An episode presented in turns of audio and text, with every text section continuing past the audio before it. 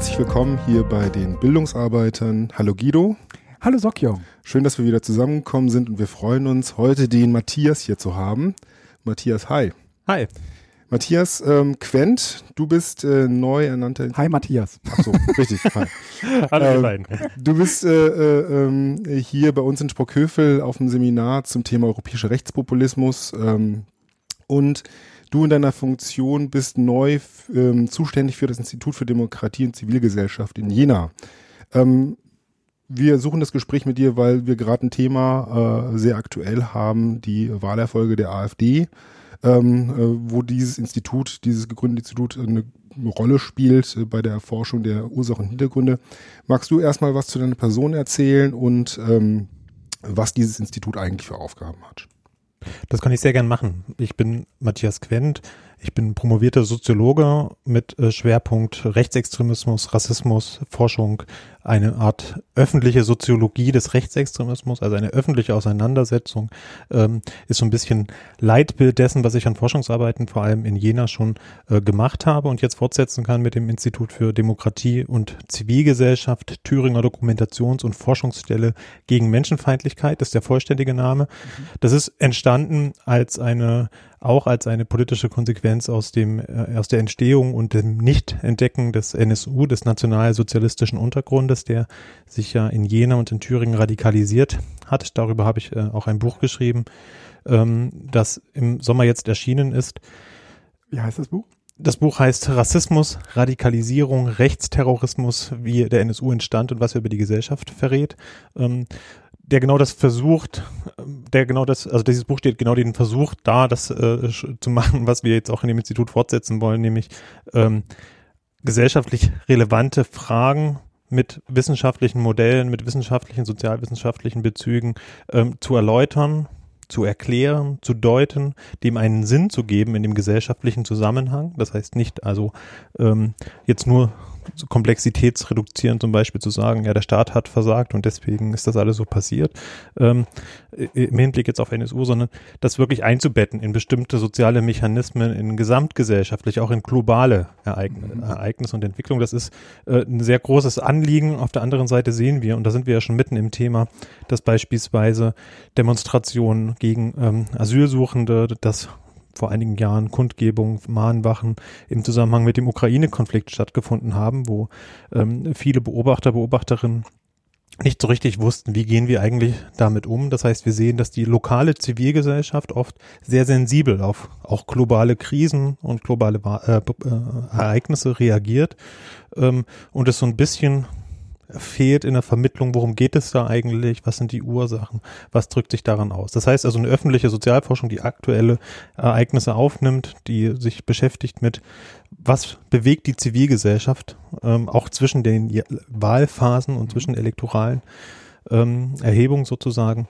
Ähm, genau, das ist das, was wir machen werden. Wir haben im August angefangen. Das heißt, es ist noch ein sehr junges Projekt, das Institut für Demokratie und Zivilgesellschaft in Jena, gefördert durch das Thüringer Landesprogramm für Demokratie, Toleranz und Weltoffenheit und in Trägerschaft der Amadeo Antonio Stiftung, also eine außeruniversitäre Forschungs- und Dialogeinrichtung.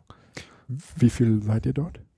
Wir sind zu viert, Ja. vier Mitarbeiter, also drei Wissenschaftler, Wissenschaftlerinnen und eine Koordinationsstelle. Das ist im Moment unser Personalstamm. Okay, und ihr, ähm, was ist sozusagen das, das Ziel? Also sollt ihr, sollt ihr nur, ähm, nur, Entschuldigung, forschen oder äh, geht es auch darum, Veranstaltungen zu machen, Handlungsanweisungen äh, irgendwie, also auch politisch Einfluss zu nehmen oder was ist sozusagen das, das Anliegen? Das Anliegen ist ein Dialog zwischen zivilgesellschaftlichen Akteuren und Wissenschaft auf Augenhöhe, das heißt im wechselseitigen Austausch. Was sind beispielsweise Erscheinungen und Prozesse, die ähm, äh, zu Protesten führen? Wie wird das wahrgenommen von zum Beispiel auch Gruppen, die davon betroffen sind? Also was sind Folgen und Ursachen explizit auch von, Demo, äh, von, von äh, Diskriminierung und von Menschenfeindlichkeit? Und ganz konkret das operationalisierbare Ziel, wenn man es so möchte, ist, ähm, dass wir ein Jahrbuch herausgeben, wo es also jährlich, was sind die aktuellen Herausforderungen Herausforderungen und Ereignisse, die in Thüringen stattfinden? Was sind auch darüber hinaus Diskurse, die den, ähm, die das Themenfeld prägen, um zu versuchen, in dieses, auch in die breite Landschaft der ähm, Präventionsprojekte und der Bildungsprojekte, die sich mit diesen Themen auseinandersetzen, ähm, aktuelle nicht nur Befunde, sondern eben auch mhm. aktuelle Diskurse. Also so eine, so eine Schnitt-Scharnierfunktion. Mhm. Also zum Beispiel der Akteur Gewerkschaften oder gewerkschaftliche Bildungsarbeit in so einem Fall könnte sich dann äh, vermittelt äh, über euch dann äh, Fragestellungen nähern, was zum Beispiel den Umgang mit äh, der AfD und den AfD-Wählern betrifft. Zum Beispiel. Mhm. Gibt es sozusagen noch andere ähm, rechtsextreme Gruppierungen oder sagen wir mal überhaupt Protestbewegungen, äh, die ihr in den Blick nehmt, oder geht es ganz speziell um die AfD? Nein, es geht nicht um die AfD. Aha. Es geht um alle Proteste. Aha. Das heißt, wenn Menschen gegen eine Autobahn demonstrieren oder Aha. weil ihre Internetverbindung in dem kleinen Walddorf okay. XY ist und dies in der öffentlichen Debatte stattfindet, das heißt in Medien auftaucht, dann nehmen wir das in eine Datenbank aus und machen dann eine Auswertung, was treibt die Menschen auf die Straße, was führt zu Protestveranstaltungen, mhm. auch zu Gewalttaten, ähm, um überhaupt eine empirische Grundlage mal zu haben. Okay. Wir reden viel über die AfD im Moment, aber es gibt mhm. zum Beispiel bei den CSD-Demonstrationen. Was sind das? Äh, Christopher Street Day. Ja. Tausende, die auf die Straße gehen für Gleichberechtigung und mhm. das wird oftmals abgetan, naja, das ist ein buntes Fest. Nein, aber da steht ja eine politische Zielsetzung dahin. Also die Zivilgesellschaft ist viel breiter aufgestellt als nur Pegida beispielsweise oder die rechtsextremen mhm. Gruppen. Mhm. Ähm, im nächsten Schritt geht es dann darum, nach dieser ganz allgemeinen Bestandsaufnahme zu schauen, wo wird die Gleichwertigkeit von Menschen in Grunde, zugrunde äh, in Frage gestellt. Das heißt, wir bewegen uns weniger im ähm, Bereich von dem Terminus des Extremismus. Das mhm. ist ja die Terminologie insbesondere des Verfassungsschutzes. Das gibt, da gibt es auch sehr, sehr gute Studien darüber. Ähm, aber wir wollen eher mit den Konzepten, die bisher vor allem im amerikanischen, im Anglo, ähm, im, auch im englischen Raum äh, präsent sind, arbeiten, nämlich äh, die der Hassgruppen. Also Menschen, die auf andere oder kollektive Akteure, die Menschen aufgrund von Eigenschaften ablehnen und bekämpfen, die sich die Betroffenen nicht selber ausgesucht haben. Mhm. Ähm, es geht um die Gleichwertigkeit der Menschen und nicht darum, was ähm, Akteure, kollektive Akteure oder individuelle Akteure für ein tatsächliches oder vermeintliches äh, Bild mhm. vom Staat haben. Mhm. Kannst du das vielleicht noch kurz ausführen, was ihr problematisch an diesem Extremismusbegriff findet, äh, warum ihr nicht mit dem arbeiten möchtet und wo die Vorteile ähm, mit dieser anderen Kategorisierung, also wo die liegen? Vielleicht hast du auch noch einen Literaturtipp, den wir nochmal verlinken können, um das nochmal äh, äh, nachzuvollziehen. Wir werden im Frühjahr ein ähm, Buch rausgeben, wo wir das zusammenfassen. Ähm, insofern, es gibt relativ wenig im deutschen Diskurs bisher zu den äh, Hassgruppenansatz. Mhm. Ähm, es gibt einen sehr guten Sammelband auf Englisch, der bei Routledge erschienen ist vor einigen Monaten. Ähm, die Kritik am Extremismusbegriff ist ja sehr weitgehend. Es, dass Sachen gleichgesetzt werden durch die sogenannte Hufeisenthese, die nicht vergleichbar sind, also Rechtsextreme gleichgesetzt werden mit hm. Linksextremen, ähm, wobei man sehr, sehr gut kritisieren kann, dass Rechtsextreme sich gegen die Demokratie wenden und das, was als Linksextremismus zum Verfassungsschutz beispielsweise bezeichnet wird oder auch von entsprechenden Forscherinnen, ähm, sich oftmals gegen den Kapitalismus wendet und der nicht im Grundgesetz steht. Mhm. Ähm, das handelt sich also um Fragen der ähm, Deutung von gesellschaftlichen Ereignissen, von Phänomenen äh, und damit auch so ein Begriff, wenn man im politischen Raum kommt, wird das wie ein Kampfbegriff behandelt. Ja, also wer als Extremist stigmatisiert ist, der ist aus dem Diskurs ausgeschlossen.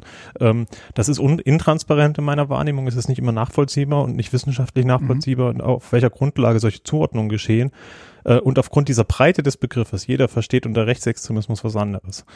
Ähm, das lässt sich in der Literatur finden, da gibt es hunderte Definitionen und in der Öffentlichkeit nochmal ganz anders. Mhm. Ähm, wollen wir mit treffsichereren ähm, äh, Beschreibungen arbeiten. Also wenn eine Gruppe rassistisch ist, und das ist das Problem, dann ist sie eine rassistische Gruppe, eine rassistische Hassgruppe. Ähm, und wie sie, ob sie die FDGO ablehnt oder nicht, aktiv kämpferisch. Die? FDGO? Die freiheitlich-demokratische Grundordnung, das ist das mhm. Charakteristikum, die in behördlichen Logiken angewendet werden. Ähm, das kann ja durchaus sein, aber die tatsächliche Kritik, die wir an solchen Gruppen erstmal äußern würden, ist, dass sie sich wenden gegen Artikel 1 Grundgesetz. Die Würde des Menschen ist unabtastbar. Mhm. Und genau das sollten wir dann auch kritisieren und nicht mit solchen Kampfbegriffen arbeiten. Das ist unser Vorhaben. Wir arbeiten hier gerade im Seminar äh, mit der Überschrift Europäischer Rechtspopulismus, auch mit einem dieser Begrifflichkeiten, also dem Populismus. Ähm, würdest du, wenn wir vielleicht den, den, die, die, ähm, den Dreh jetzt hin zu der, der Thematisierung der AfD kommen, sagen, ähm, ist die AfD eine Hassgruppe oder ist sie eine populistische Gruppe? Die AfD ist zunächst eine populistische Partei. Also das ist auch nochmal zu unterscheiden von ähm, in Anführungszeichen einfachen Gruppen, denn ihre Legitimität ähm, erreicht sie ja nicht nur dadurch, dass sich dort Menschen zusammentun, die einem kollektiven Interessen folgen, sondern äh, dass diese Menschen auch gewählt werden. Und zwar nicht von ähm, nur einigen, nur einigen wenigen oder gar, ähm, wie wir das bei der NPD gesehen haben, ja bei der Bundestagswahl 1,5 Prozent. Ähm, das ist im elektoral parlamentarisch zu vernachlässigen. Nein, wir haben es mit einer im Moment bei 15 Prozent bundesweit in Prognosen stehenden Parteien zu tun. Äh, und insofern kann man die nicht als eine Hassgruppe abtun, sondern muss die, glaube ich, auch schon als ähm, eine parlamentarische Herausforderung ernst nehmen und dann anschauen, was steckt eigentlich dahinter. Da gibt es diese Elemente des Hasses der Sündenbock-Konstruktion, insbesondere gegen Muslime, gegen Geflüchtete. Ähm, aber auf der anderen Seite ziehen sie ihre Legitimität daraus, dass sie eine breite Unterstützung bei vielen Menschen ähm, äh, äh, abrufen können und äh, erzeugen auch. Und das ist das Moment, der Moment des populären oder populistischen. Also Kann, kannst du das mit diesem Populist, mit diesem populistischen nochmal ein bisschen präzisieren? Also was genau zeichnet eine populistische Partei aus? Das ist eine sehr gute Frage, die auch wieder in den Begrifflichkeiten umstritten ist. Also Populismus kann man einmal mhm. fassen als ein ähm, Politikstil mhm. in der groben Vereinfachung von ähm, gesellschaftlichen Fragen, in, dem, in der Suggestion, es gäbe einfache Lösungen, in der Konstruktion eines sehr starken Wirs gegen einer ebenso klar abge abgegrenztes Die, also zum Beispiel die da oben. Das ist ja in der Sache erstmal noch relativ wertfrei. Das kann man sowohl zum Beispiel links als auch rechtspolitisch mhm. ähm, füllen da kommen wir auch an ein Problem ähm, mit dem Populären, denn einige der Parolen und der Forderungen, die die AfD aufstellt und die zum Teil auch in ihrem Grundsatzprogramm äh, stehen, wie beispielsweise die Einschränkung des Grundrechts auf Religionsausübung für Muslime, sind Sachen, die vor drei oder vier Jahren noch relativ klar in Deutschland als rechtsextremistisch gegolten haben. Ähm, und die sind jetzt aber in eigenen einzelnen Fragmenten populär geworden. Also zum Teil haben wir es zu tun mit einem populär gewordenen Rechtsextremismus, um jetzt doch nochmal mit diesen Begriffen äh, äh, zu arbeiten. Ähm, und das heißt, wir müssen nicht nur die Form voneinander differenzieren, sondern dann auch die inhaltliche Ausrichtung, die inhaltliche Aufladung. Ähm, und deswegen die, ähm, äh, die, ja, die Zuspitzung eine rechtspopulistische Partei, rechts mhm. und populistisch. Mhm. Mhm. Ja. Wir erleben ja das ähm, gerade ähm, oder andersrum gefragt, wie, wie erklärst du dir denn diesen, diesen, diesen massiven Anstieg äh, der, des Zuspruchs äh, oder des Populärwerdens der AfD jetzt äh, vor allen Dingen in so kurzer Zeit? Das ist ja ein Phänomen, ähm, das wir vielleicht im europäischen äh, Ausland schon seit längerem beobachten, aber äh, dann zumindest geht es mir so, hat mich die Intensität und die Geschwindigkeit, wie es jetzt in Deutschland äh, bei der AfD zu beobachten ist, schon überrascht. Ähm, lässt sich das auf wenige Faktoren äh, runterbrechen oder ist es äh, zu komplex, um das äh, kurz auszuführen? Also ist es nicht monokausal, man muss sicher mehrere ähm, äh, Erklärungsfaktoren mit einbeziehen. Und ein, einer der Erklärungsfaktoren ist, dass es das Potenzial, das Wählerinnenpotenzial, das Einstellungspotenzial in der Gesellschaft eigentlich immer gab. Also 1980 gab es eine Einstellungsstudie, die sogenannte Sinus-Studie zu rechtsextremen Einstellungen. Ähm, 13 Prozent der damals, also Westdeutschen sind rechtsextrem eingestellt. Solche Studien haben wir immer wieder. Ähm, 2010 in der Sarrazin-Debatte gab es Meinungsforschungen, wo gefragt wurden, wie viele Menschen würden denn eine Sarrazin-Partei, eine rechtspopulistische Partei unter der Führung von Sarrazin wählen. Ähm, das war jeder fünfte, also etwa 20 Prozent der Bevölkerung. Das heißt, die, das prinzipielle Potenzial in der Gesellschaft ist gar nicht etwas Neues. Neu ist, dass es ein Akteur, einen Akteur gibt, der ein Angebot macht, das ansprechend ist und dieses Potenzial abrufen kann. Das hat also vorher die NPD nicht geschafft, aufgrund ihres, ihrer sehr starken brachialen nationalsozialistischen Ausrichtung. Aber die AfD schafft es, weil sie den Spagat im Moment schafft, ähm, zwischen bürgerlich mittig zu erscheinen und gleichzeitig durch rassistische Stereotype, durch die Konstruktion und Mobilisierung von Ängsten gegen Sündenböcke, gegen angeblich, äh, äh, die angeblich schuld wären an, an allem, was im Alltag der Menschen so schief zu laufen scheint. Das ist auch ganz wichtig. Sie holen die Menschen bei den Gefühlen ab. Was scheint so zu sein, ob es sachlich so ist, ist eine ganz, steht auf einem anderen Blatt. Es gibt jetzt also einen glaubwürdigen Akteur für dieses Potenzial und natürlich die Krisendiskussion, die wir im Grunde ja nicht erst seit der sogenannten Flüchtlingskrise, ich bevorzuge von Migrationskrise zu sprechen, ähm, haben, sondern seit 2007. Äh, wir sind im Grunde seit zehn Jahren in einem permanenten Krisendiskurs, der auch dazu geführt hat, dass viele Menschen angefangen haben zu zweifeln, ob das alles in der Gesellschaft mit der Gerechtigkeit noch so hinhaut, wie uns das erzählt wird, um mal populär zu sprechen. Und diese Krisendimension ist in Deutschland erstmals sichtbar geworden, tatsächlich vor unserer Haustür auch, mit dem Ankommen von vielen Geflüchteten. Ähm, das heißt, dieser Krisendiskurs ist nicht mehr etwas Abstraktes, sondern jetzt etwas ganz Konkretes. Die AfD wurde 2013 gegründet als Anti-Euro-Partei. Damals bei den Bundestagswahlen ist sie unter der 5%-Hürde ge geblieben. Das heißt, sie hat es auch damals schon geschafft, mit dem Euro-Thema zwar 4, Prozent zu mobilisieren, aber es hat nicht die Reichweite gehabt wie heute.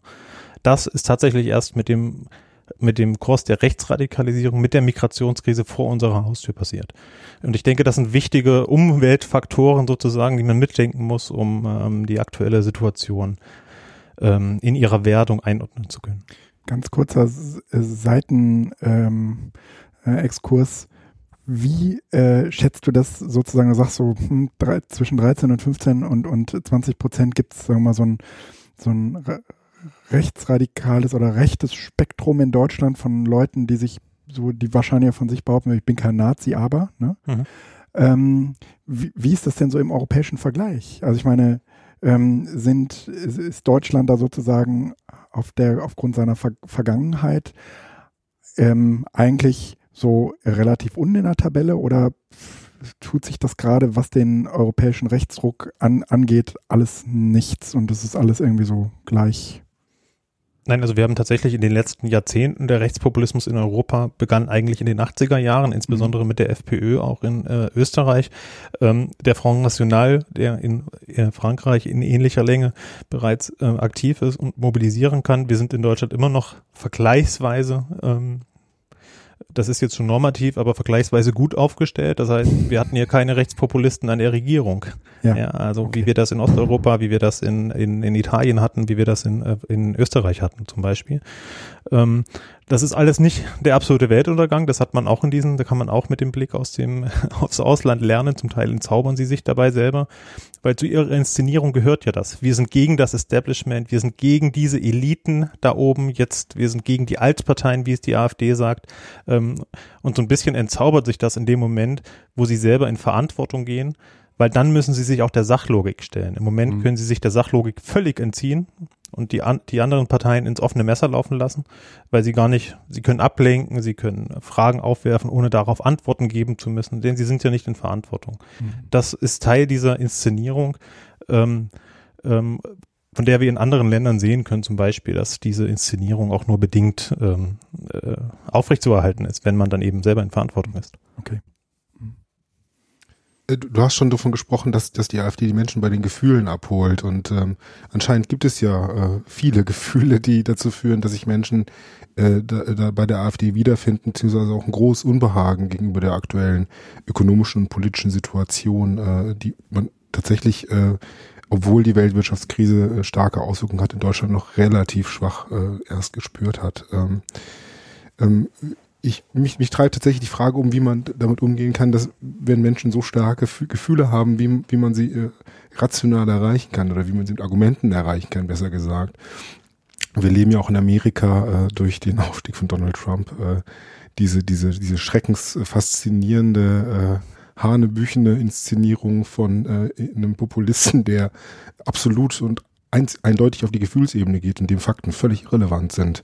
Ähm, wie kann man da um, damit umgehen? Also ich meine, kann man, muss man die Menschen umarmen oder, oder, oder treten? Muss man stärkere Gefühle irgendwie auslösen? Wer ist Mann? Ich glaube, man kann das nicht so zuspitzen als Ein, eine, eine CDU muss einen anderen Umgang damit haben als eine Gewerkschaft zum Beispiel. Ähm, Bildungsarbeiter, Bildungsarbeiterinnen müssen und Akademiker müssen darauf einen anderen Zugriff, andere Antworten finden als Parteien, die um das ähnliche Wahlpotenzial vielleicht werben. Mhm. Ähm, das heißt, für die Bildungsarbeit natürlich müssen wir weiter sachlich bleiben und müssen wir weiter argumentieren, denn ein Großteil der Menschen ist für Argumente, für die Sachlogik äh, zugänglich und überzeugbar und zumindest zu irritieren. Ähm, auch die wenigsten AfD-Wähler wählen die Partei, das haben Umfragen gezeigt, weil sie von den politischen Konzepten der AfD überzeugt sind. Die allergrößte Mehrheit sagt, wir wählen sie, weil sie nicht die anderen sind. Mhm. Also aus dem klassischen Protest. Es gibt natürlich diese ideologisch Vernarrten, die sich im Internet sehr gut rekonstruieren lassen, in ihren Echoräumen keine andere Informationen mehr zulassen, sich nur die Informationen und die Quellen rauspicken, die ihr eigenes Weltbild bestätigen verstärken. und mhm. verstärken. Mhm. Das gibt es auch. Aber auch bei der AfD ist es im Moment so, dass diese, dass ein breites Spektrum ambivalent ist. Die sind sehr frustriert zum Teil aus Fall, also, also zum Teil aus objektiv nicht nachvollziehbaren Gründen, zum Teil aus Gründen, die so, subjektiv konstruiert sind, Abstiegsängste, ähm, zum Teil aber auch aus ähm, nachvollziehbaren Gründen. Natürlich gibt es Menschen, denen es total schlecht geht. Ich habe ein, äh, wir haben in dem Seminar ein Video uns angeguckt von einer AfD-Demonstration in Erfurt, wo eine Frau sagt, ich krieg 500 Euro Rente und so ein Muslim kriegt 670 Euro. Ich habe so einen Hass, die müssen alle weg. Mhm. Ja, die Halbwahrheit darin ist, es ist natürlich ein soziales Problem, wenn jemand, sollte das so sein, fünf, mit 500 Euro über äh, Rente über die Runden kommen muss. Aber die Projektion auf die Sündenbock-Gruppe ist objektiv falsch, denn weder die Muslime noch sonst irgendeine Minderheit kann etwas dafür, dass diese Frau nicht genug Rente kriegt. Das liegt an sozialstaatlichen Fragen, das liegt an politischen Komponenten, das liegt auch an der Ost-West-Komponente. Das ist sehr komplex. Das heißt, es gibt so einen, bei vielen meiner Meinung nach einen objektiv berechtigten Kern, für Ungerechtigkeit, für Frustration. Und der AfD gelingt es im Moment, diese, Un diese Frustrationserfahrung, diese Frustrationswahrnehmung aufzunehmen und politisch zu kanalisieren in eine gefährliche Richtung. Mhm. Wir haben ja äh, bei den letzten Wahlergebnissen äh, in Mecklenburg-Vorpommern, aber auch bei den Wahlen vorher feststellen dürfen, leider zu unserem, äh, zu unserer, äh, ja schon fast unserem Entsetzen, dass wir einen überdurchschnittlich hohen Anteil von Gewerkschaftsmitgliedern haben, die auch die AfD gewählt haben und auch generell viele Menschen, die äh, äh, man als klassisch Arbeiter oder Arbeiterin klassifiziert, ähm, ähm, ähm, die AfD wählen. Ähm, wie, äh, wie, wie, erklärst du dir das zum einen und ähm, ähm, wie, wie, wie, wie, auch da, wie, wie würdest du den Umgang mit einschätzen? Wie kann man äh, sich auf diese Gruppe, also wie kann man diese Gruppe erreichen? Also zum einen ist Oder wie können, ne, besser gefragt, wie können wir als Gewerkschaften diese Gruppe erreichen? Also tatsächlich speist sich das AfD-Milieu sehr stark aus allen Schichten, auch aus allen Parteien hinsichtlich der Wahl, äh, der Wählerwanderungen, ähm, wobei ganz besonders stark aus dem, aus dem Bereich der Nichtwähler und Nichtwählerinnen. Mhm. Ähm, dass es auch Gewerkschafterinnen gibt, die oder Menschen mit ähm, äh, aus, aus Arbeitermilieus, die der AfD sehr stark äh, zuneigen, ähm, liegt natürlich zum einen daran, dass sich, ähm, dass, dass die keine Repräsentation wahrnehmen. Die mhm. fühlen sich von der SPD beispielsweise nicht mehr vertreten, nicht mhm. repräsentiert. Ähm, auch die Inszenierung Alternative für Deutschland mhm. ist ja eine Reaktion auf ähm, ja. dieses neoliberale Paradigma, there is no alternative. Es gibt keine Alternative. Und gerade in der großen Koalition wurde da auch die SPD sehr stark mit drunter subsumiert. Das heißt, auch wenn es objektiv nachvollziehbar ähm, auch fortschrittliche äh, Entwicklungen gibt und, ähm, und, und, und, und gute Politik auch im Sinne von, von, von, von Mindestlohn und so weiter, ähm, wird das alles was negativ ist, denen da oben zugesprochen. Da gehört auch insbesondere die Sozialdemokraten mit dazu. Äh, und es gibt im Grunde keine linke Vision, keine linke Vision, die die Unzufriedenheit auffangen kann. Ähm, und deswegen gehen die Leute auch mit all ihren Vorurteilen, mit allen ihren Rassismen, die wir auch aus Studien kennen, ähm, äh, dann in die so eine Richtung, lassen sich dort auffangen. Ähm, das ist, denke ich, einer der Gründe. Der andere ist, dass es vielleicht auch im, gerade im gewerkschaftlichen äh, Milieu eine höhere Sensibilität für soziale Ungerechtigkeit gibt, die es ja gibt in der Gesellschaft. Mhm. Die Schere zwischen Arm und Reich geht so weit auseinander wie nie zuvor und der, die Ohnmacht vor dieser Herausforderung, die wir seit Jahren predigen, seit Jahren wissen und es scheint nicht besser zu werden, ähm, naja, dann probieren wir es jetzt mal mit denen und geben da mal irgendwie unsere Stimme ja. ab als, als Protest. Das sind vielleicht so hintergründige Mechanismen, die man mitdenken muss. Was kann man tun? Ähm, gerade wenn Menschen zum Beispiel gleichzeitig Gewerkschaftsmitglied sind und gleichzeitig der AfD zuwenden, dann hat man ja einen sehr guten Bezugspunkt, indem man sagt, als Gewerkschaftler gilt aber auch das und das und die, äh, also zum Beispiel, wir wollen eine, ähm, einen höheren Mindestlohn oder überhaupt einen Mindestlohn. Es geht darum, gute ähm, ähm, Arbeitsbedingungen und Lebensbedingungen für alle Menschen, also die Menschen bei ihren Werten, auf die sie sich auch noch verpflichtet fühlen, packen und diese zu kontrastieren mit den Zielen der AfD, also Abschaffung Mindestlohn, Senkung Hartz IV und so weiter. Die, den, den unsolidarischen Kern, den man auch im äh, Wahlprogramm nachlesen kann ich denke, gerade diese ambivalenten Rollen oder diese multiplen Rollen, die diese Menschen auch noch einnehmen, äh, sind ein Ansatzpunkt für, für ähm, Kritik.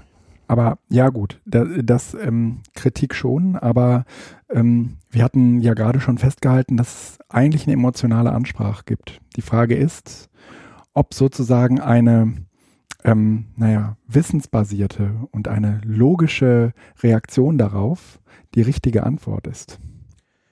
Also ich denke, wir müssen unterscheiden, welche Form der Prävention oder was ist das Ziel? Geht es darum, diese Menschen ähm, zu verhindern, dass sich diese Menschen weiter zu radikalisieren, also dass mhm. sie nur noch auf die AfD hören zum Beispiel und das alles für bare Münze mhm. nehmen?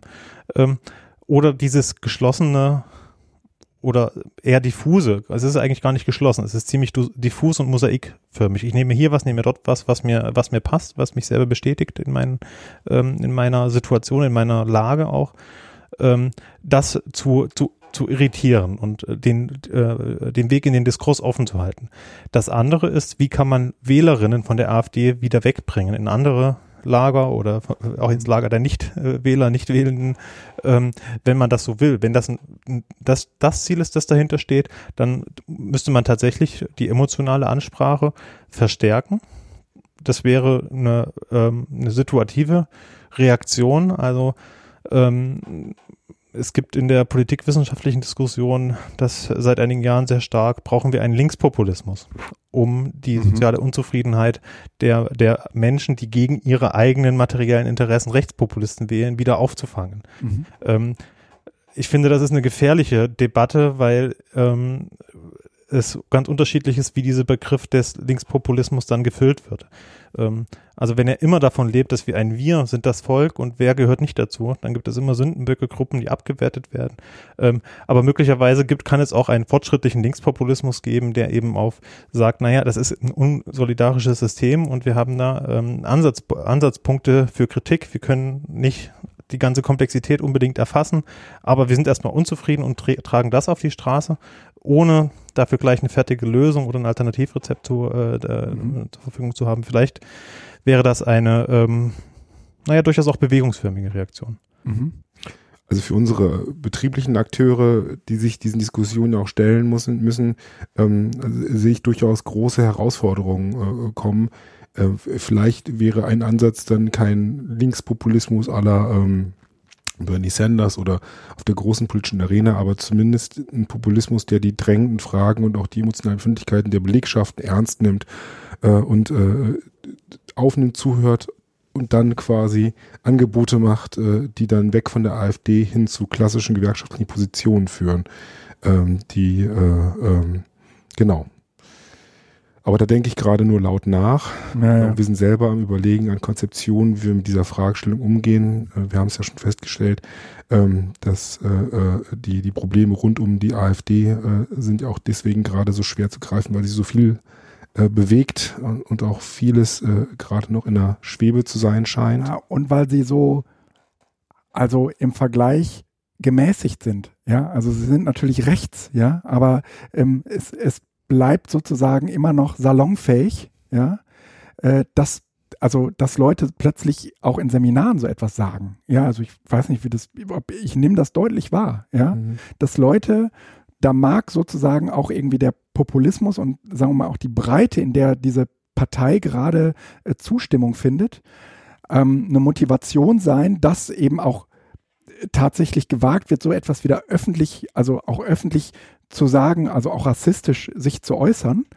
Aber ich habe schon das Gefühl, ähm, dass, äh, dass das im Seminar, wenn es einer sagt oder eine, dass es in der Regel noch zwei gibt, die dem oder der zumindest beispringen und sagen, naja, aber, ne, und dann, dann red, dann muss man ernsthaft darüber diskutieren im Seminar, ja? Oder diskutiert ihr nicht ernsthaft darüber? Also die, die Beobachtung, dass es in Seminaren äh, sich Raum nimmt, Ja. ist da auf jeden Ja, Fall. ne? Ich ähm, bin selber mit der Situation so in der Form noch nicht konfrontiert gewesen, also dass jemand klar als AfD-Wählerin oder Wähler äh, outet das hat oder sagt keiner. Nee, die aber Position so stark gemacht hätte. also schon, Ähm, dass, dass Leute, ja. sagen wir mal, ähm, irgendwie sich äh, ähm, anti-Islam äh, mäßig, also das auch deutlich benennen, ja. Ähm, es, es ging irgendwie ums, um, ums, also jeder hat ein Recht, dort zu leben, äh, wo er das will oder sie das will. Und dann steht jemand auf im Seminar, äh, hat die denn einen Schuss? Das kann man doch nicht so sagen. Und ne, das ist zum Beispiel eine dieser, also einer dieser Situationen, die bei uns im Seminar, also bei mir im Seminar vor nicht all, allzu langer Zeit passiert sind, ja. Und ich würde wetten, ja, dass so eine Aussage ähm, wahrscheinlich unkommentiert geblieben wäre, äh, wenn es die AfD in dieser Form und in dieser Breite nicht geben würde. Also es ist aber nur eine Vermutung. Ne? Aber trotzdem ist auch die Frage, wie man dann damit umgeht. Ja? Na gut, das sind Konflikte und zum Teil auch inhaltliche Fragen, die man, die man führen muss. Und dafür gibt es sicher gute Argumente, mit denen man äh, äh, argumentieren kann und den, die, Mhm. diese, den Vorurteilen auch den Wind aus den Segeln und dann nehmen kann. Und dann zeigt sich, ob sie zugänglich sind, ob es Mhm. sich sozusagen bei den Äußerungen, auch bei der ähm, Islamfeindlichkeit zum Beispiel, handelt es sich um Projektionen, die im Kern rassistisch sind, Mhm. oder handelt es sich um eine ernsthafte Kritik Mhm. die also auch sächlich nachvollziehbar ist, die vielleicht sogar ähm, äh, humanistisch ist, dann kann man darüber ja möglicherweise reden. Und die AfD ähm, benutzt den Feminismus, benutzt äh, die Mhm. fortschrittliche Religionskritik, um, um mit dem großen Ziel, einen Sündenbock zu konstruieren, die Muslime als Feindbild, den Islam als Feindbild äh, auch in Stellung zu bringen und be- bedient sich da ganz verschiedener Facet Versatzstücke und auch äh, linker Begriffe zum Teil äh, und Ansätze und, und Konzepte, ja, Gleichberechtigung, die Gleichberechtigung der Frauen. Ähm, das, das nehmen die auf, ohne dass es ihrem Wertebild entsprechen würde. Äh, aber natürlich muss man sich dem stellen und darf man sich diese ähm, Ideen der Gleichberechtigung und der Gleichbehandlung von denen auch nicht wegnehmen lassen, auch nicht von in der Auseinandersetzung mit dem äh, Islam zum Beispiel. Ansonsten, äh, du sagtest, dass, der, dass die AfD gemäßigt ist äh, oder erscheint. Mhm. Ähm, das ist, glaube ich, regional sehr unterschiedlich. Also in Mhm. Thüringen, wo ich, wo ich lebe und wo Björn Höcke diese Fraktion führt, der äh, ähm, in meinen Augen ein Rechtsextremer ist, weil er einen völkischen Nationalismus äh, vertritt. Also der Menschen nach ihrer Abstammung bewerten will Mhm. der ähm, vom tausendjährigen Deutschen Reich redet. Ähm, wir sehen das auch bei der Wahl von Mecklenburg, wo Rechtsaußen in, den, in das Parlament gekommen sind, Personen mit einer Geschichte in der rechtsextremen Szene. Ja. Ähm, und die Gefahr ist, dass solche, wie du das schon gesagt hast, Positionen, die eigentlich unsagbar waren und auch Ja. Personen, die eigentlich unsagbar sind, ähm, damit einsickern. Und ob sich das viele gerade auch in den alten Bundesländern, die aus Protest oder aus äh, Frustration über die CDU vielleicht jetzt zur AfD ähm, mal gewechselt sind, um ein Protestzeichen zu setzen, ob denen klar ist, was sie äh, da eigentlich für, ähm, für Geister rufen. Ähm, das ist, ist, ist ein großes Dilemma. Mhm. Aber die, die Anforderung und Herausforderung bleibt, sich der inhaltlichen Auseinandersetzung zu stellen. Ne? Also, dass, dass sowas jetzt verstärkt vorkommt, ist, äh, glaube ich, unstrittig. Ich glaube, das bedeutet für uns als Bildungsarbeiterinnen und Arbeiter nochmal die Aufforderung, egal in welchem Seminartyp, egal in welchem Format, äh, in der Lage zu sein, äh, für seine Grundwerte sachlich zu streiten und Position zu beziehen und auch, ich denke, mit allen zu sprechen, die im Raum sind und nicht nur die Konfrontation zu suchen mit wenigen, sondern Mhm. zu versuchen, sich auf äh, Grundlegendes wieder zu besinnen. Mit auch einer klaren Ausrichtung und einem Ziel, ähm, was ja die große Unterscheidung ist zwischen dem, was die AfD anbietet und dem, was Gewerkschaften eigentlich anbieten. Ja, das ist die eine Unterscheidung. Und die andere nochmal auf das Beispiel mit der Rente. Also wenn man nachfragt, warum kommst du zu einer Einschätzung? Was ist dahinter? Was ist die, ja, wenn man ein bisschen tiefer gräbt, dann kommt man, das ist meine Erfahrung, auch ich, äh, ich mhm. diskutiere mit AfD-Sympathisantinnen, äh, was steckt eigentlich dahinter? Und da stößt man oftmals auf ein ziemlich diffuses Ungerechtigkeitsempfinden. Ähm, und dann kann man die Frage stellen, was haben eigentlich die Geflüchteten zum Beispiel mit den eigentlichen Ursachen von dieser Wahrnehmung zu tun? Ähm, und wenn man da versucht, ein bisschen tiefer zu, äh, zu, zu fragen, das ist mitunter anstrengend, das geht auch nicht bei jedem und nicht bei jeder, ähm, dann findet man sozusagen jenseits dieses rechtspopulistischen Schleiers äh, die eigentlichen Ursachen und die eigentlichen Motive, die diese Menschen auch persönlich, individuell oder aus dem persönlichen Umfeld ähm, äh, frustrieren. Und dann kann man daran, daran arbeiten und vielleicht auch zeigen, naja, okay, die Alternative für Deutschland sagt, ähm, das und das ist daran das Problem. Könnte es nicht auch sein, dass das ähm, andere Ursachen hat, dass die, dass die Ursachen nicht mhm. sind, dass jetzt hier Geflüchtete nach Deutschland gekommen sind, äh, zum Beispiel, sondern daran, dass irgendwie eine Sozialpolitik in den letzten paar Jahren nicht besonders gut auf euch geschaut mhm. hat. Also so eine klassische Parole ist ja, die Flüchtlinge kommen, die kriegen alles in den Arsch geschoben und für uns ist nichts da. Um es jetzt mal ganz salopp und deutsch auszusprechen, ja, klar Deutsch, die kriegen einen frischen Kühlschrank. Meine Tochter hat drei Jobs und hat einen Kühlschrank, der ist zehn Jahre alt und ja. ist, ja, ähm, dass es eine Ungerechtigkeit gibt und eine Ungleichheitsverteilung, ist ja auch ein klassisches gewerkschaftliches Thema.